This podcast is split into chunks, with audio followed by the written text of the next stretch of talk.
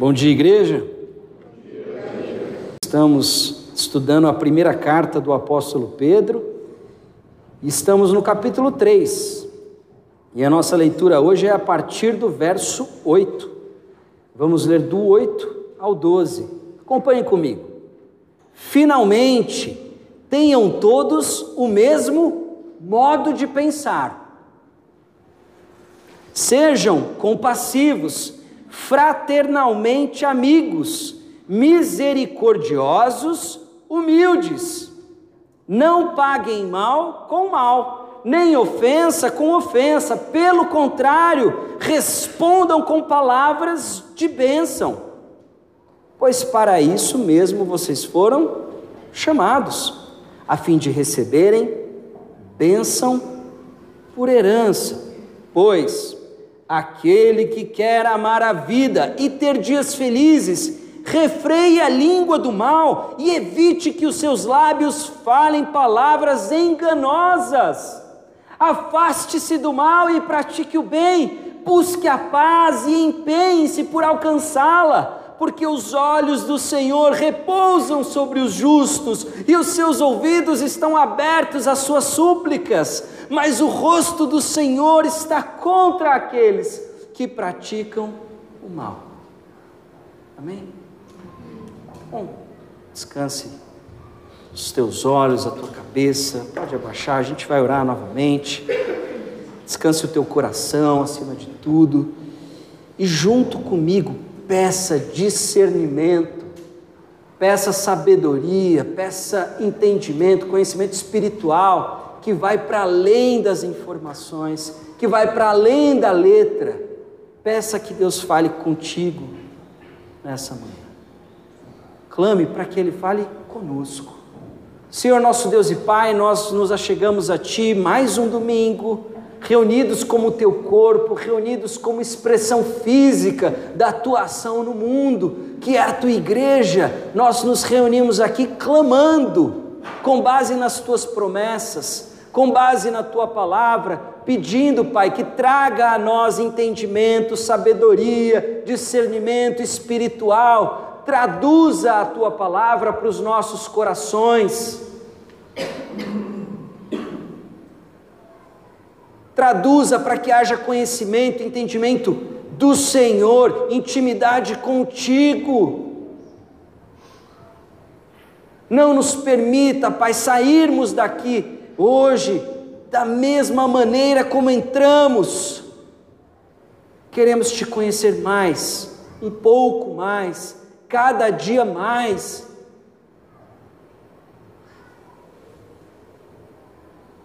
Porque te amamos porque somos dependentes de Ti, porque o Senhor é, é o nosso Criador, o Senhor nos fez. Só o Senhor pode dar sentido, pode dar direção, pode orientar verdadeiramente, genuinamente, beneficamente as nossas vidas. Portanto, Pai, confiamos no Teu poder e na ação do Teu Espírito para atuar no nosso meio nessa manhã.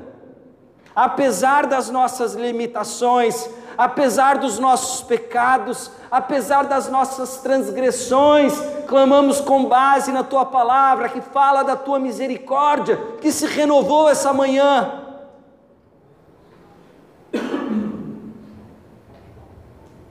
E essa é a causa de não sermos consumidos. Ser conosco, Pai com o teu Santo Espírito nessa manhã. É a nossa oração. E a fazemos no nome, no poder, na confiança, na dependência do teu Filho, Senhor Jesus Cristo. Amém.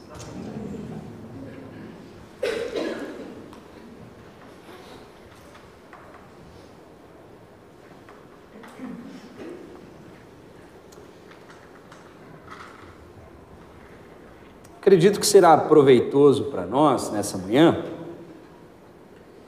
que venhamos, antes de, de abordar diretamente o texto, venhamos a entender um pouco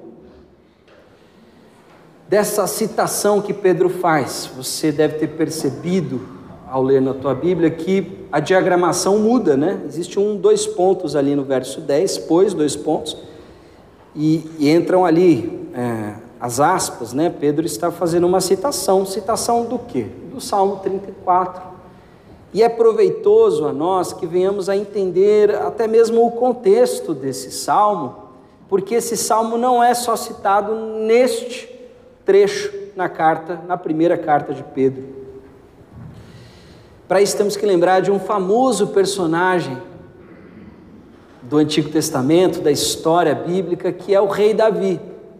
Mas devemos lembrar que Davi, antes de ser o rei, antes de assumir o governo, o reinado de Israel, ele, digamos assim, teve a sua história como um guerreiro, famoso guerreiro. Vocês devem lembrar da sua história mais famosa, que é a derrota do gigante Golias, que é derrotado não para a glória de Davi, não para a vaidade de Davi, não para que Davi ficasse famoso, ficasse é, é, conhecido e fosse temido, de forma alguma. Foi derrotado para a glória do Senhor, porque era o Deus de Israel que estava sendo ofendido pelos filisteus. Porém, Davi, quando começa a demonstrar estes aspectos da sua eleição, porque Davi havia sido eleito por Deus para ser o próximo rei. Vamos lembrar que Samuel havia ungido Davi e Deus estava descontente com Saul, que era o atual rei. Então, quando Davi começa a externalizar estes sinais da sua eleição, estas virtudes tão valiosas e tão valorosas para um homem de Deus, ele começa naturalmente a despertar o quê? A inveja, a insegurança e o medo, especialmente de Saul, que era o atual rei e já ouvia na boca do povo o povo fazendo comparações. E nessa comparação, Saul perdia. O povo dizia: Saul matou mil, mas Davi matou dez mil. Então, Saul começa a perseguir Davi. Davi, que estava, que era um judeu, desculpa, era um, um, um israelita. Davi estava no meio do seu povo, servindo fielmente, mas começa a ser perseguido pelo próprio rei, que em tese deveria reinar para a glória do Deus de Israel.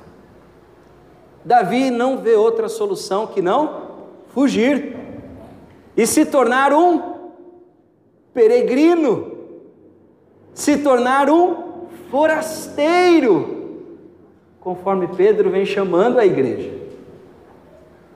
E tem um episódio interessante onde Davi literalmente naquela ocasião é um estrangeiro, porque ele está entre os filisteus em Gate e ele tenta buscar o apoio do rei dos filisteus, mas ele logo percebe que talvez não fosse uma boa ideia. E quando ele percebe este ambiente pouco favorável para o seu pleito, ele se finge de louco. Por que, que é importante retomar esse esse episódio. Porque quando você vai lá em Salmos 34, essa é a descrição do título. É um salmo davídico escrito nessa ocasião. Logo depois disso, ele vai para a caverna de Adulão. Vai viver como peregrino na terra, fugindo do seu perseguidor. E é nesse contexto que Davi escreve este salmo. O Antigo Testamento, na época do Novo Testamento, na época de Jesus, já havia sido traduzido para o grego. É a tradução feita tradicionalmente, assim a entendemos, assim a, a recordamos, pelos 70 sábios. Ela é chamada de Septuaginta. Então é uma tradução grega do Antigo Testamento que havia sido escrito em hebraico. Na tradução grega, os tradutores entenderam por bem em alguns trechos deste salmo fazer menção a este, digamos assim, este processo ou, ou este momento da vida de Davi, na tradução fazendo é, um destaque para o termo que no hebraico não está, não é exatamente uma tradução tão aproximada, mas no grego ele traz a palavra da peregrinação. Repare que Pedro, quando escreve à igreja, ele se vale de toda uma estrutura de compreensão da realidade do povo de Deus e da história a partir do Antigo Testamento. Repare que as comparações sempre voltam para Abraão. No domingo passado, no que diz respeito ao comportamento das esposas, ele faz menção de Sara, porque Abraão foi o primeiro a receber o chamado para ser luz para todos os povos. E Abraão também usava aquela expressão quando no Egito, dizendo. Agora, eu acho que foi no Egito, mas posso estar enganado, talvez tenha sido em outro, outro país. De qualquer forma, Abraão faz uso dessa expressão: sou um estrangeiro residente. Mas existem outros textos que estão permeando a carta de Pedro, e um deles é o Salmo 34. Vamos ler?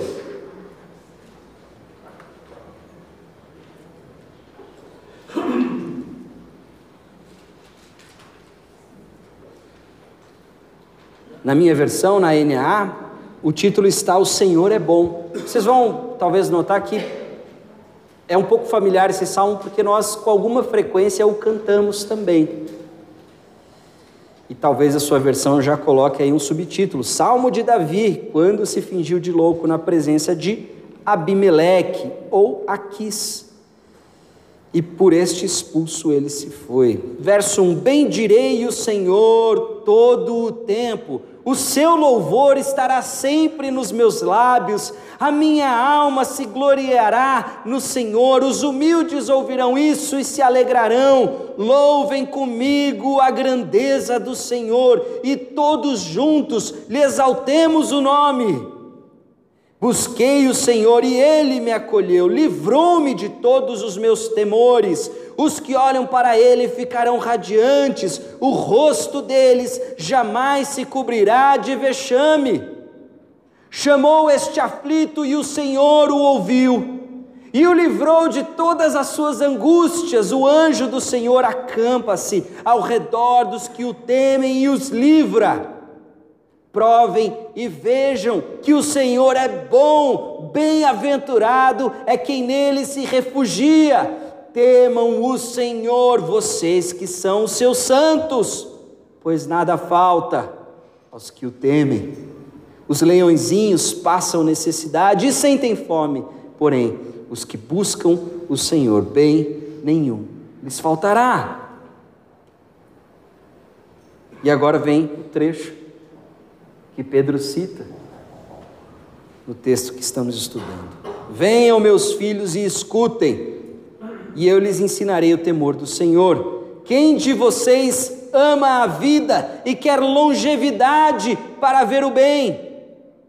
Refreie a língua do mal e os lábios de falarem palavras enganosas. Afaste-se do mal e pratique o bem. Procure a paz e empenhe-se por alcançá-la os olhos do Senhor repousam sobre os justos, e os seus ouvidos estão abertos ao seu clamor. O rosto do Senhor está contra os que praticam o mal, para extirpar da terra a memória deles. Clamam os justos e o Senhor os escuta e os livra de todas as suas angústias. Perto está o Senhor dos que têm o coração quebrantado. Perto está o Senhor dos que têm o coração quebrantado, contrito, humilhado. Ele salva os de um espírito oprimido. Muitas são as aflições do justo, mas o Senhor de todas o livra. persevera-lhe todos os ossos, desculpa, preserva-lhe todos os ossos, nenhum deles será quebrado. Repare que isso daqui é retomado na própria crucificação de Jesus. A desgraça matará o ímpio, e os que odeiam o justo serão condenados. O Senhor resgata a alma dos seus servos, e dos que nele confiam, nenhum será condenado. Amém? Pedro começa esse trecho que estamos estudando hoje com uma palavra que denota, a partir de agora, uma conclusão deste assunto, do assunto anterior. Pedro, ao explicar para essas igrejas e para os santos e para os crentes que recebem essa sua carta, explica desde o começo que eles devem se entender como peregrinos, como estrangeiros, porque no mundo, como já diria o próprio Senhor Jesus, vocês terão aflições. O mundo, ou seja, essa realidade criada que está debaixo de valores, que está debaixo de poderes, que está debaixo de direcionamentos satânicos, o mundo é como, especialmente João, os textos joaninos descrevem essa realidade debaixo do pecado. O mundo está em desacordo com a palavra de Deus. Portanto, os escolhidos de Deus sempre estiveram em desacordo com o mundo. Isso não é novidade no Novo Testamento. Repare que quando Abraão é chamado, ele é chamado para dar continuidade a um povo, e esse povo se tornará uma grande nação, numerosa, mais numerosa que os grãos de areia, mas o objetivo não é ser numeroso. O objetivo não é simplesmente ser pai de uma grande nação, de um povo que tem influência, de um povo que marca o seu lugar na história. Não! Existe uma finalidade, e a finalidade é ser luz para as outras nações, porque o mundo todo foi criado por Deus.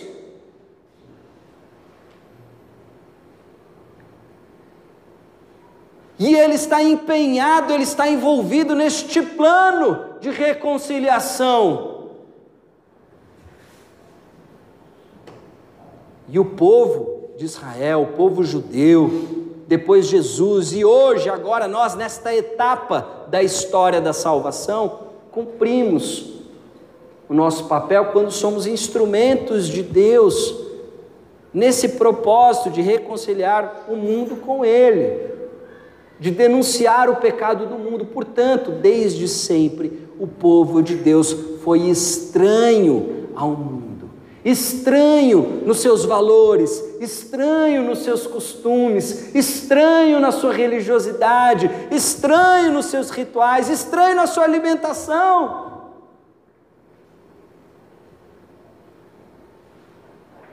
E Pedro deixa claro quando escreve para a sua igreja: vocês são continuidade deste processo. Vocês não são um ponto fora da curva, ou nem mesmo algo que foge à regra, vocês são continuidade deste processo que começou lá atrás. Lá atrás. Pedro vai se apropriar do sentimento de Davi,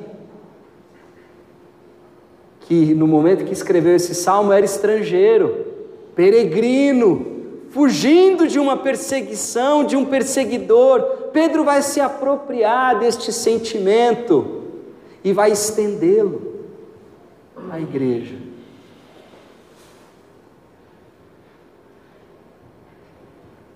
Na esperança de que seus leitores compreendam seu lugar no mundo, compreendam sua vocação, não a partir das suas experiências imediatas, não a partir dos seus sonhos particulares, dos seus caprichos, dos seus desejos, mas compreendam sua vocação, compreendam o seu chamado a partir da história do povo de Deus. Porque a história é de Deus e não é do povo.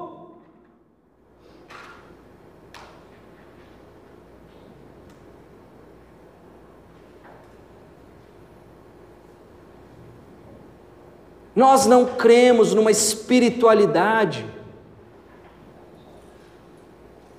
Não cremos numa espiritualidade individualista, onde Deus existe para servir propósitos individuais, de felicidade individual. Não, o propósito é a glória do Deus Criador dos céus e da terra, que gentilmente, de forma amorosa, afetuosa, estende a nós a possibilidade de participar da sua história. Isso, isso é a nossa salvação. É muito mais do que uma aposentadoria celestial, é muito mais do que uma aposentadoria abstrata nas nuvens, num imaginário medieval, é mais do que isso. Você é salvo para viver para Ele. Essa é a sua salvação.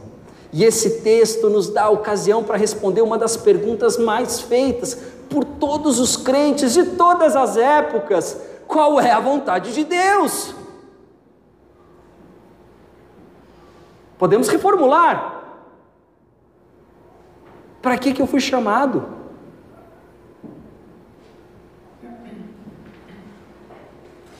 Para quê? Para não fazer essa e essa e mais essa coisa aqui de errado que não pode. Porque aí, se eu agradar a divindade, depois eu posso ir para um descanso nas nuvens, celestial, eterno.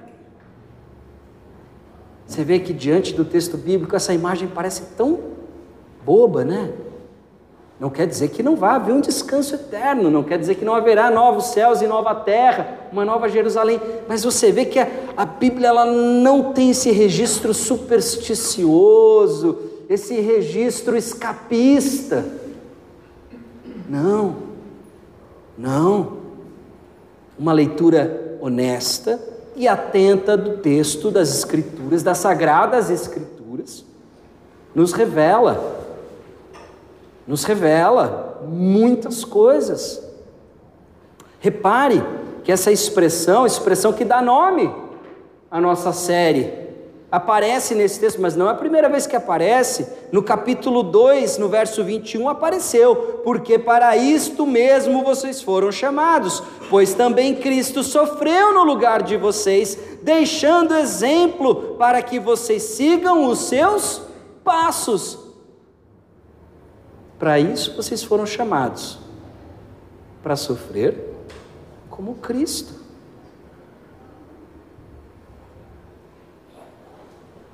Não é assim, ah, vocês foram chamados para algo maravilhoso, vocês vão ser pessoas grandiosas que vão influenciar a vida de muitos e vão transformar o mundo e transformar a realidade de vocês e vão ser pessoas maravilhosas. Não, não.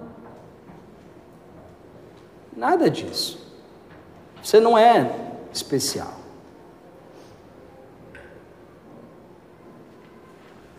Não do jeito como você pensa de um jeito de Deus para ele sim, mas os nossos dicionários estão desencontrando aí. Precisa de uma atualização.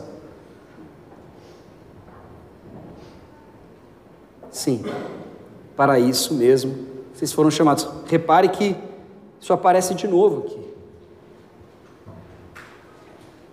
Pois para isso mesmo vocês foram chamados. Para quê? Aqui no texto que a gente está lendo hoje, repare que aí no verso 9 você tem o pois, né? É, um. É aqui é uma explicação, né? Você tem essa essa esse aparato linguístico para explicar o que havia sido dito antes. E foi dito no verso 9: Não paguem mal com mal, nem ofensa com ofensa. Pelo contrário, respondam com palavras de bênção, pois, explicando por que para isso mesmo vocês foram chamados, para não responder o mal com o mal. Porque todos os outros ambientes, em todos os outros lugares, em todos os outros povos, em todas as outras culturas, o mal se paga com o mal. E vou dizer uma coisa: ele não está dizendo que está errado. Repare que ele não diz que está errado pagar mal com mal. errado. É justiça. Lembra? Dente por dente, olho por olho. É justiça. Isso é deixar a balança no zero a zero. Não é a reivindicação que Jesus, porque repare que Pedro não está sendo original aqui. Sim, Pedro não está sendo original. Quer ver? Eu não passei esse texto na projeção, mas a gente pode ler rapidamente aqui em Lucas 6. A partir do 27. Digo, porém, a vocês que me ouvem: amem os seus inimigos.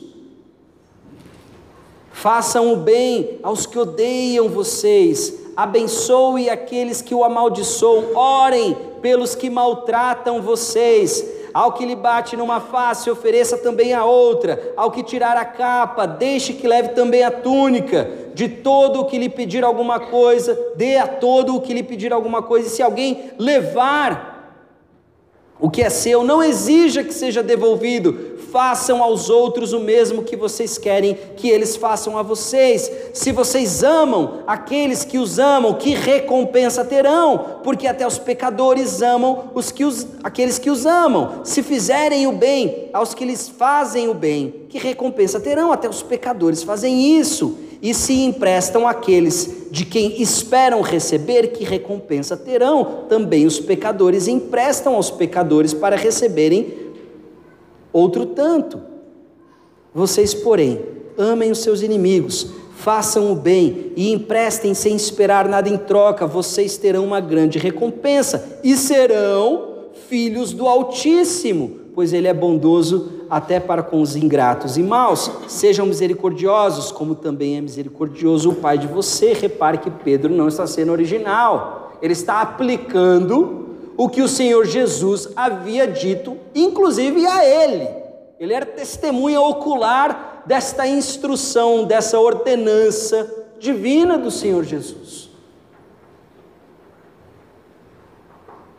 Pagar mal com mal até pode ser justo. O que está em questão aqui não é se é o certo ou se é o errado. O que está em questão aqui é qual é o papel do crente, qual é a vontade de Deus para o crente. Se você lembrar agora do Salmo de Davi, repare que quem salva o oprimido, o perseguido, o justo que está sendo perseguido injustamente é o Senhor. Não é sobre fazer a coisa certa. Vou dizer mais, não é nem sobre o que é justo, não. A questão é de quem você é filho. A quem você serve.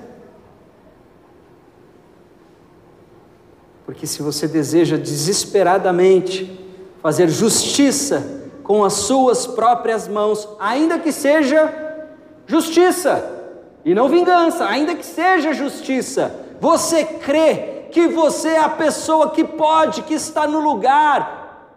Você crê que você tem o direito de fazer isso. Portanto, naturalmente você se considera superior. E naturalmente, você não crê que exista o justo juiz. Você não crê que Ele tomará parte contigo na tua causa. Lembra o que o que Pedro diz no capítulo 2, quando ele estabelece sua cristologia, logo ali já no verso 22, ele diz: Ele, até retomando a música que cantamos há pouco, porque ele está fazendo menção ao texto de Isaías, ele não cometeu pecado, nem foi encontrado engano em sua boca, pois ele, quando insultado, não revidava com insultos, quando maltratado, não fazia ameaças mas se entregava àquele que julga corretamente ou retamente. Ele confiava a sua causa ao justo juiz, ele não precisou se defender. Porque a morte não era o pior que poderia ser feito a ele. Pelo contrário, pelas feridas dele, nós fomos curados.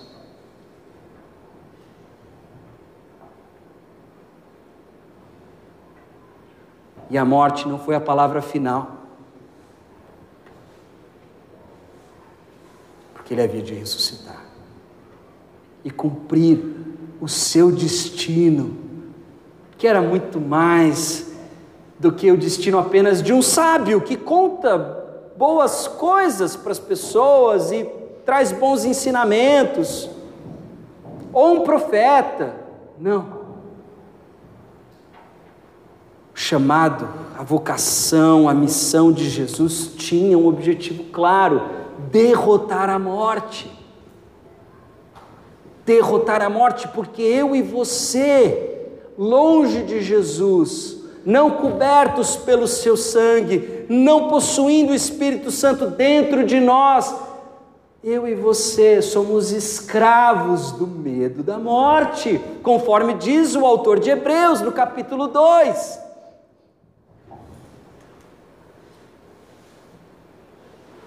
A morte não é a última palavra, desde que o Senhor Jesus a derrotou.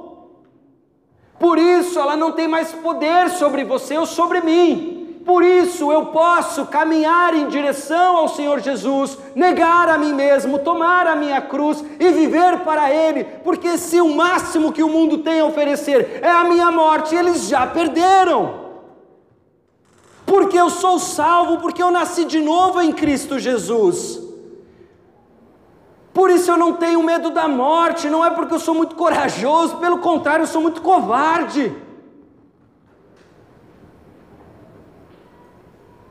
mas é porque em Cristo eu tenho vida, nova vida. E essa vida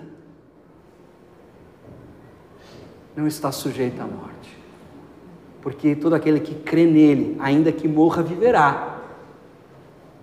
E aquele que vive nunca morrerá.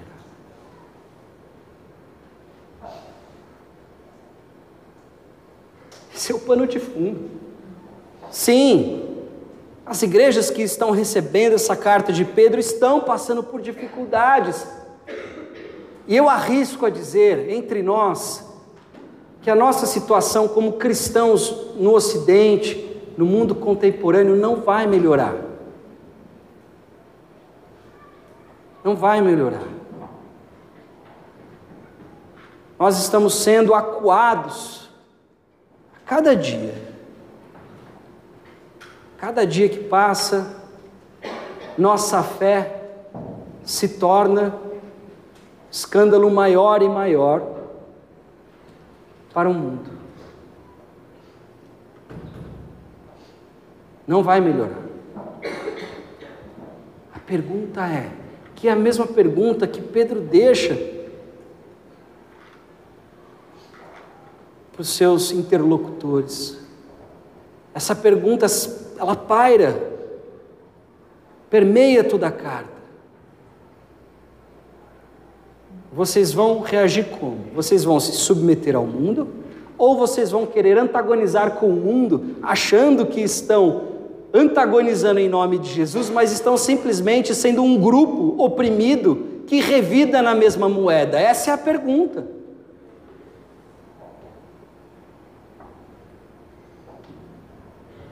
Vocês vão se submeter, vocês vão se codunar, se conformar com o mundo, assimilar os valores de forma crítica e viver como vivem os mundanos, mas de domingo, de vez em quando, vocês vão lá e aparecem numa igreja. É assim que vocês vão viver? Ou vocês vão viver como pessoas que estão guerreando achando que estão guerreando contra o mundo, mas estão sendo a outra face de uma mesma moeda. Isso, essa é a pergunta que permeia toda a carta de Pedro. E ele, ao concluir essa sessão da carta, porque começa este parágrafo dizendo finalmente, ele diz que existe uma postura que deve começar aonde? na igreja. Repare que o verso 8 está falando a respeito das relações entre os irmãos. Ele diz: finalmente tenham todos o mesmo modo de pensar, sejam compassivos, fraternalmente amigos, ou amem seus irmãos. Misericordiosos e humildes. Não existe ação de Deus a partir da igreja, se a igreja não é uma, se ela não tem o mesmo modo de pensar, se ela não tem a mesma crença, se ela não crê no mesmo Jesus. Por vezes nós somos questionados. Poxa, mas por que, que vocês pegam tanto no pé com essa questão de doutrina, com essas tecnicalidades, aparentemente tecnicalidades do texto bíblico? Por que, que precisa ter uma escola bíblica sobre o catecismo de Heidelberg? Por que, que os últimos temas da escola bíblica, aliás, pouco frequentada por essa igreja, o que é uma pena, porque quem não está vindo está perdendo, está perdendo porque vai ter dificuldade de responder às questões que o mundo vai te apresentar. Você vai saber que você acredita na Bíblia, mas se pedir para você articular isso, você não sabe. Ah, o que eu acho sobre se você começou com eu acho, você já começou erradíssimo. Nós aqui falamos, a palavra de Deus diz isso. Porque aqui a gente não está brincando, a gente não está falando que o, o, que eu acho que eu ouvi naquela aula. Não, não. Nós estamos lidando com a palavra do Deus Altíssimo, Criador dos céus e da terra, doador de vida, para mim e para você. É, repare que é um outro. Estamos falando de de outra coisa. Não estamos falando aqui de um hobby. Estamos falando de vida e vida plena. E só existe vida plena para aqueles que se alimentam da palavra. Fecho aspas. Poxa, mas por que, que vocês insistem tanto nesses aspectos, nessas questões teóricas? A gente não tem que ser mais prático e tal? Pois é, a gente insiste porque o Novo Testamento insiste. Paulo insiste, Pedro insiste, Jesus insiste, João insiste. Por quê? Porque se nós não temos o mesmo modo de pensar, nós não cremos, provavelmente, não cremos no mesmo Jesus. Estamos vindo aqui oferecer sacrifício espiritual oferecer um culto, talvez a um Jesus que não exista, a um Jesus que é produção do seu coração enganoso, um Jesus que você quer que exista.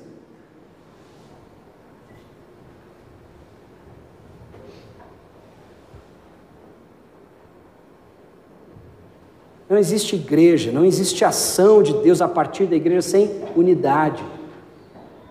Pequeno grupo não é lugar de opinião. Ah, solta, dá o estudo aí, solta. Ah, minha, o que eu acho sobre isso? Não, não, não, não. Gente, o que Deus está nos falando a partir disso. Opinião é o conhecimento deficitário do tolo. Opinião tem com base os seus sentimentos, o seu achismo, suas experiências. Suas experiências não são universais. Você não é universal. Você é um ser individual, particular. Você não tira o todo da parte. Deus se revelou em Cristo. Eu compreendo a parte a partir do todo. E o todo está aqui. Igreja não é lugar de subjetividade com relação a Cristo, de relativismo. Não, mas para mim não existe para você, amigo. Você não é o centro do universo. Você não importa, você é pó. Eu sou pó que existe de fato é Deus. Lembra como é que ele se apresenta mesmo para Moisés? Vou em nome de quem? Em nome do eu sou. O eu sou o que sou. E quando Jesus vai pregar para os judeus, o tempo todo ele diz: Eu sou a luz. Eu sou o pão. Eu sou a verdade. Eu sou o caminho. Eu sou a vida e a ressurreição. Eu sou. Você não é. Você está. Consegue entender isso? Você está. Ele é. E você está por um piscar de olhos na história. Ele é. Você não.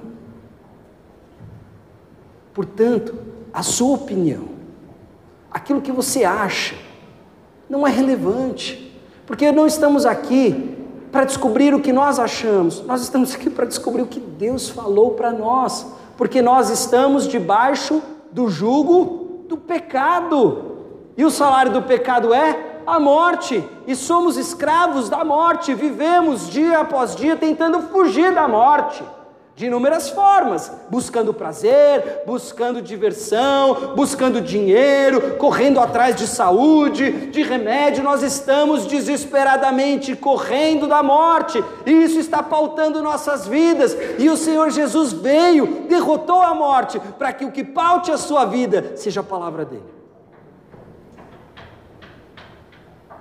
Por isso que é nova vida, por isso que é vida plena, vida abundante, vida eterna. Vive correndo atrás de dinheiro, porque se perdeu dinheiro, perde a qualidade de vida, se perder a qualidade de vida, perde a felicidade, se perde a felicidade, deprime, se deprime, morre. Não! Não! Quem tem a Cristo tem tudo.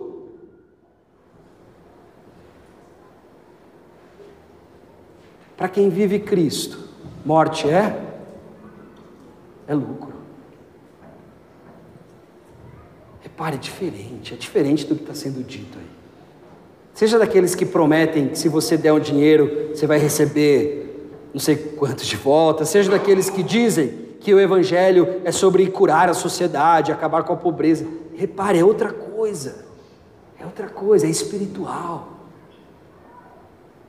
Lida com problemas profundos da interioridade do ser humano que passa século, vem século, civilização, região, império, modelo político, modelo econômico, e o homem continua o mesmo.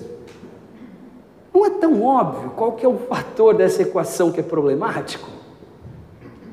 Não é econômico, não é político, não é modelo de sociedade. Não quer dizer que essas coisas não tenham o seu lugar e, e lugar a ser discutido. Quer dizer que o que redime o homem só pode ser o seu Criador. Eu preciso entender como que esse Criador está tentando falar comigo. Tentando é uma palavra que não cai bem, Deus, mas como que esse Criador falou comigo? falou através do seu filho. A questão é: os ouvidos estão abertos, não existem muitos Jesuses, não existem, só existe um Cristo, um Deus, um Espírito, uma fé. Por isso, para viver dessa forma, como Cristo viveu, para atender, para compreender o motivo do seu chamamento, da sua vocação, vocês precisam ter o mesmo modo de pensar. Vocês precisam ser compassivos. A dor do outro precisa doer em você. Porque se nós somos um, então nós somos um corpo. Se pensamos do mesmo modo, somos um. Então aquilo que ofende, aquilo que magoa um, magoa e ofende o outro. Fraternalmente amigos, por quê? Ou amem os seus irmãos. Porque ser irmão não quer dizer que você ama. É um vínculo que você tem que não tem a ver com afeto. Pode ter um irmão que se odeia. Falando de sangue mesmo. Somos irmãos. Que? Isso quer dizer nada. Porque não é óbvio que irmão ama irmão. Agora, tem um outro lado disso. Você está ligado a essa pessoa, independente do que você sinta por ela. Porque quem determina quem é irmão de quem é o pai.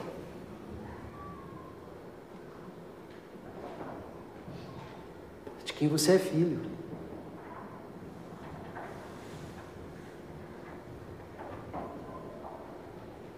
Não é óbvio, não é elementar, não é claro que irmãos se amem. Por isso, a recomendação de Pedro é: sejam amigos fraternalmente, desfrutem de uma irmandade que é associada à amizade. Sejam, sejam amigos entre vocês. Irmãos vocês já são, que nasceram do mesmo pai. Agora sejam amigos. Se esforcem por isso. Para isso, não tem jeito. Para qualquer relacionamento, siga para frente, seja conjugal, seja fraternal, precisa de duas coisas óbvias: misericórdia e humildade. Já tentou seguir numa relação sem essas duas coisas? A relação acaba em uma semana. Se eu não tenho misericórdia, se eu não tenho humildade, aqui a palavra humildade poderia ser traduzida também como bondade, generosidade, a gentileza.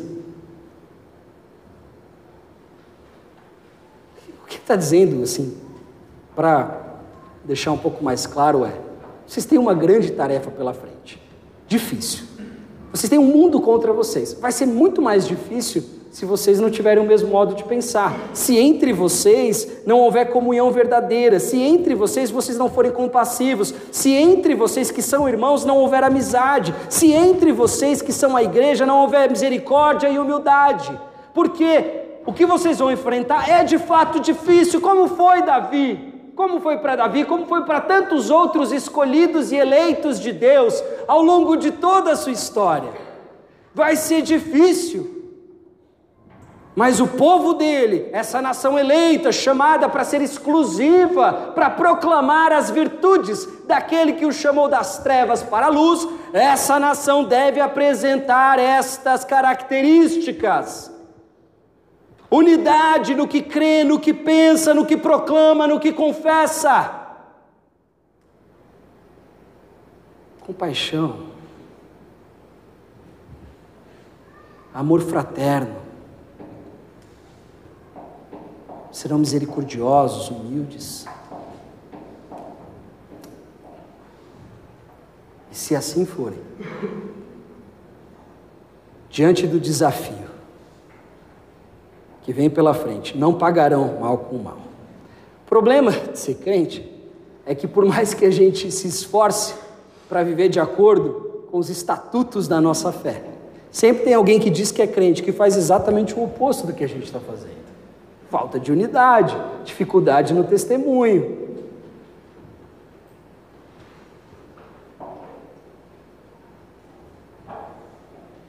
E aqui ele está dizendo, mas foi para isso mesmo que vocês foram chamados. Repare, não é um acidente, não é um, um desvio, não é um efeito colateral. Foi para isso que vocês foram chamados. Para quê? Para devolver um insulto com bênção, seja dentro da igreja, seja fora da igreja, porque jamais será fora se não for dentro. O corpo apresenta na sua pele sinais de uma enfermidade, assim como a igreja apresenta nas superfícies os sinais das suas enfermidades. Externamente ela não pode cumprir a vocação para a qual foi chamada, se não é verdadeiro entre nós. Desconfie se os seus melhores amigos e as pessoas para quem você confia toda a sua vida, e para quem você diz que são as pessoas que você ama e as pessoas a quem você se dedica, se elas não confiam no Senhor. Estou dizendo que você tem que rejeitá-las, estou te dizendo que você cresce, que você amadurece, que você se aproxima de Cristo, se os seus amigos, se os seus relacionamentos começam também a partir daqui, façam bem a todos, a começar os da família da fé, como diz Paulo em Gálatas. Não tem caminhada com Jesus sem caminhada com a igreja dele. Sabe por quê? Porque se eu amo Jesus em primeiro lugar, eu aprendo a amar com Ele. E eu amo quem Ele ama, o que Ele ama. E te digo mais: odeio o que Ele odeia. Jesus odeia? Odeia. Claro que odeia. O pecado. E tanto eu como você somos chamados para amar o que Jesus ama e odiar o pecado que ele odeia, que destrói, que desfigura, que suja, que macula.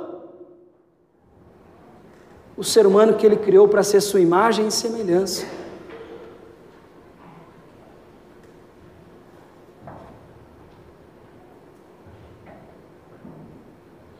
A luta que vocês têm pela frente Pedro dizendo: é árdua. Para quem não sabe, Pedro morreu martirizado por pregar e proclamar o Evangelho. A luta vai ser difícil. Mas para que o testemunho de vocês seja um testemunho verdadeiro, genuíno para os de fora, precisa ser verdadeiro e genuíno internamente. Por isso ele vai dizer aquele que quer amar a vida. Isso no verso 10, citando o Salmo 34. Ter dias felizes, refreia a língua do mal, porque uma das maiores doenças que aflige a igreja é a língua. É a língua, nós não levamos em consideração o poder dela. A língua constrói realidades mentais distorce leituras, estabelece preconceitos, produz inimizade.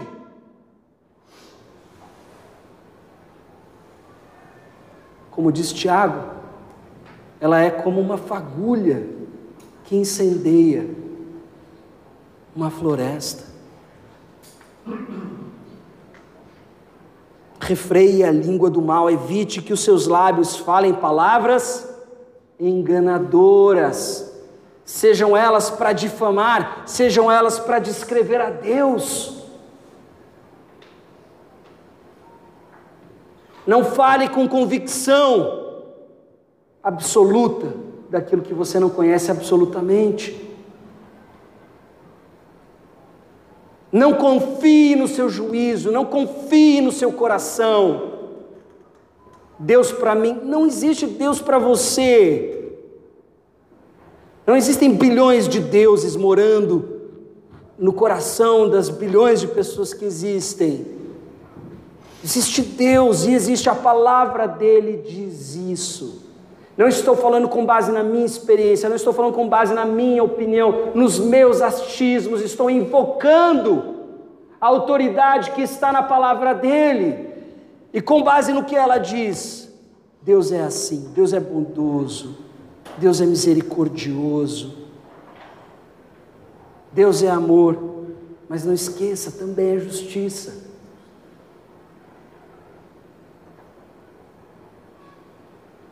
Afaste-se do mal e pratique o bem. Busque a paz, empenhe-se por alcançá-la. Paz não é algo que vem sem esforço. Jesus diz: Bem-aventurados os que promovem a paz, não pacifistas, pacificadores. Diferente. Pacifista é aquele que não se envolve em conflito. Pacificador é aquele que, se precisar, se envolve no conflito, mas para promover a paz. O pacifista é indiferente, é apático. Ah, vocês que vêm aí, o que vocês decidem, não vou me meter na briga de vocês. Típico, típico de quem não quer se envolver, de quem é apático e indiferente. Isso não é amor, isso não é sabedoria.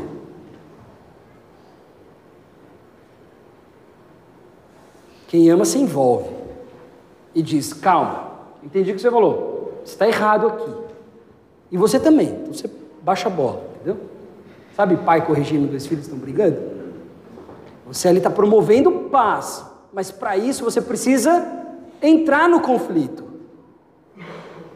A paz precisa ser buscada. Precisamos procurar por ela. Mas ainda assim é dádiva. Esse é o paradoxo no qual nós vivemos. A gente tem que buscar, mas é dádiva. Porque por mais que a gente busque, a gente, na verdade, nunca vai alcançar. E aí entra a graça, a misericórdia. Mas ela não nos exime da busca e da procura. Porque aquele que ama, aquele que nasceu de novo, aquele que teve o seu coração regenerado pelo Espírito Santo, busca. E busca de todo o coração. Mas só encontra por causa da misericórdia de Deus porque ele vem ao nosso encontro.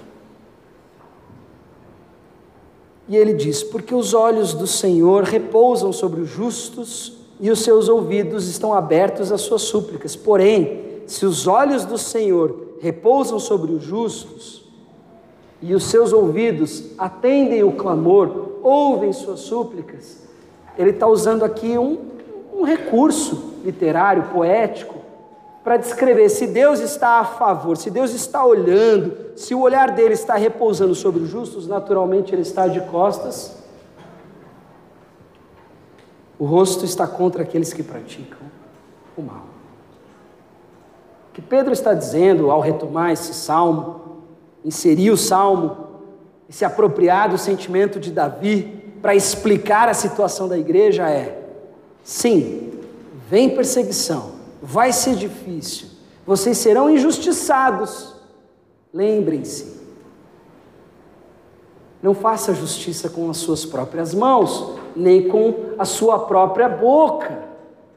Por quê? Porque primeiro você é pecador. Então corre o risco de você não estar fazendo justiça e talvez probabilidade maior é você estar se vingando, retalhando mas acima de tudo é porque, se você nasceu de novo, se você é imitador do Senhor Jesus, se você segue os passos de Jesus, então você, assim como Ele, confia a sua causa aquele que julga retamente.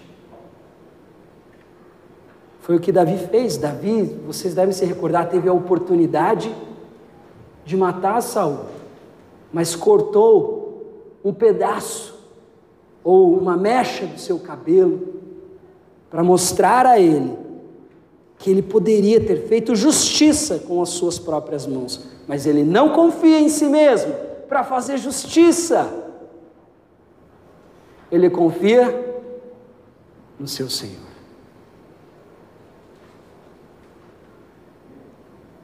Não é fácil ser igreja. Nós não fomos chamados para desfrutar de uma prosperidade e de um bem-estar em termos carnais e humanos. Fomos chamados para sofrer como Cristo sofreu, sermos perseguidos e insultados como Cristo foi. Agora, a nossa identidade será revelada, o nosso caráter será revelado na maneira como iremos reagir a isso. Se formos uma igreja militante que busca o poder, a influência, não seremos diferentes daqueles que nos perseguem. Estaremos confiando na nossa capacidade de promover justiça, mas se nós desconfiados do nosso coração, desconfiados da nossa maldade, do nosso entendimento, das nossas forças, confiarmos a nossa justiça ao juiz, ao reto juiz, estaremos expressando a nossa fé, o nosso compromisso interior, estaremos expressando que esse coração pertence ao Deus Criador dos céus e da terra Pai do nosso Senhor Jesus Cristo. Repare, talvez pareça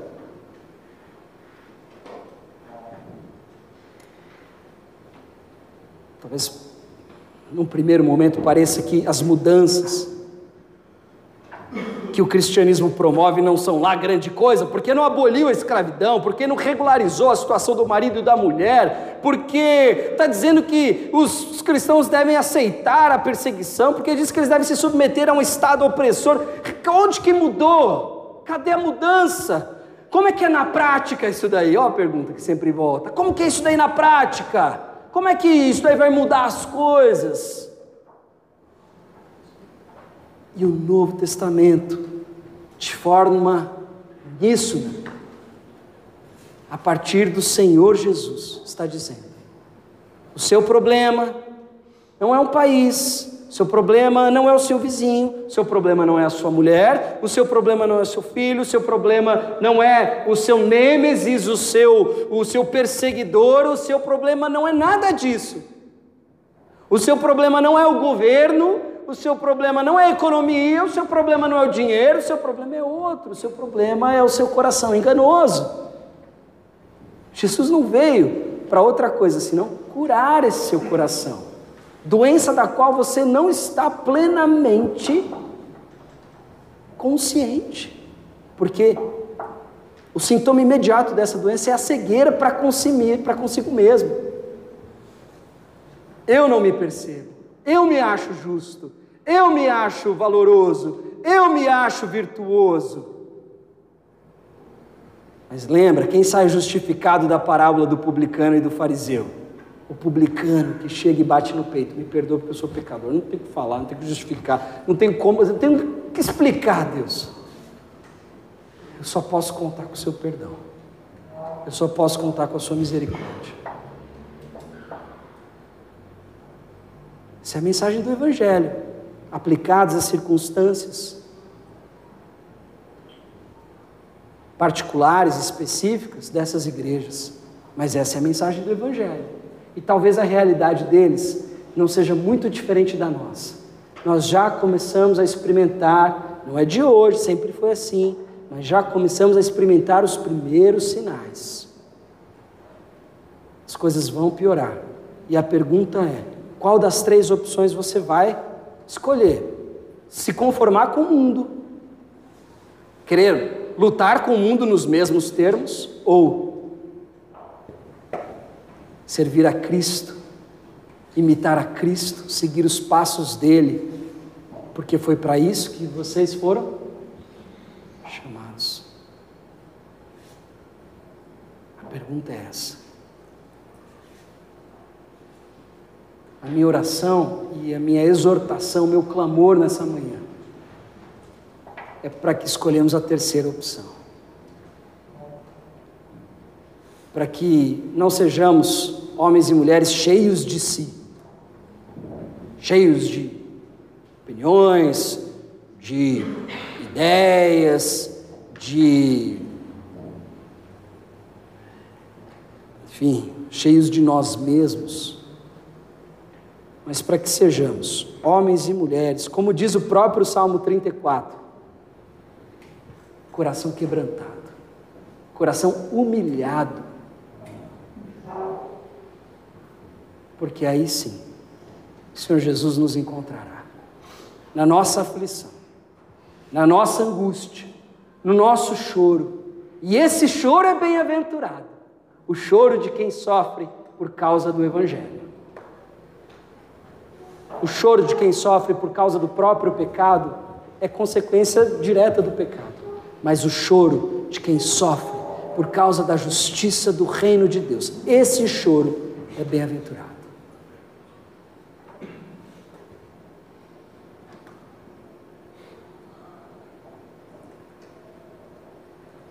Você não precisa fazer justiça, porque ela já foi feita por você. Você não precisa escapar da morte, porque ela já foi vencida. Viva de acordo com isso. Colha os frutos da semente que foi plantada pelo Espírito Santo no teu coração. E você vai ser feliz. E você vai saber amar a vida.